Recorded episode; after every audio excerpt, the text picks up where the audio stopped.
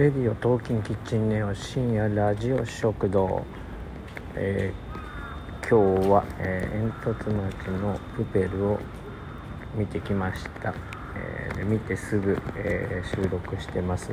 外で収録しています、え感想ですがまあ一言で言ってもうあのすごいでしたね。なんていうかもう声優陣たちのもう声がもうすごかったですね。うん。いやなんかこう天才たちが集まるとこういう作品ができるのかなという感じでしたね。うん。もちろんね芦田愛菜さんはすごいんですが。ああの伊藤沙莉さんねいやすごかったな。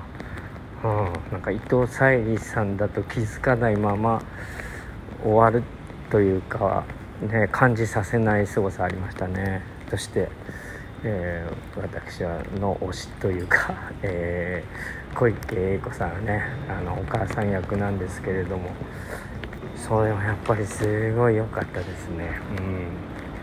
こんなお母さんいいなという声をしてましたね、うん、あとねあまあ当たり前のことしか言えませんがねあの国村淳さんが。ねやっぱりもうすんげえいい声してるんですよね。もうねなんか「おお!」ってもうまあでもねすぐ分かりますね。誰が話してるかっていうのね、そしてうんと立川志の輔さんですね。もうそりゃすごいですね。あんな長い、うん、セリフというんですか。もうあれあれをできる人はもう他にいないんじゃないかっていうぐらいもうパーフェクトっていうかねこう声をやる人にとってももうあれはもう最高潮なんじゃないでしょうかね。うん。いやとにかくねあの何て言うかな。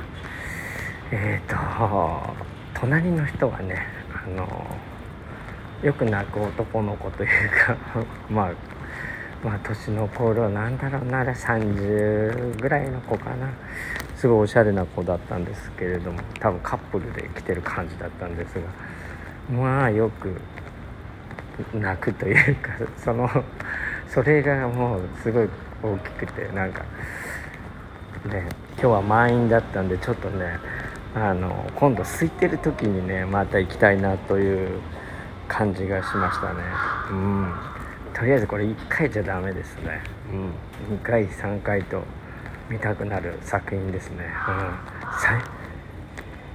最初のこのね何分間かがねもうすごくてもう目が回るというかすごい展開だなっていう感じでしたね。うんまあそしてねあの久保田さんはねやっぱりこうゴミ人間のなんだろうな匂いのする感じそれがすごくよく出てましたね。うん。まあとりあえず気になっている方はやっぱりね見に行きましょう。ね。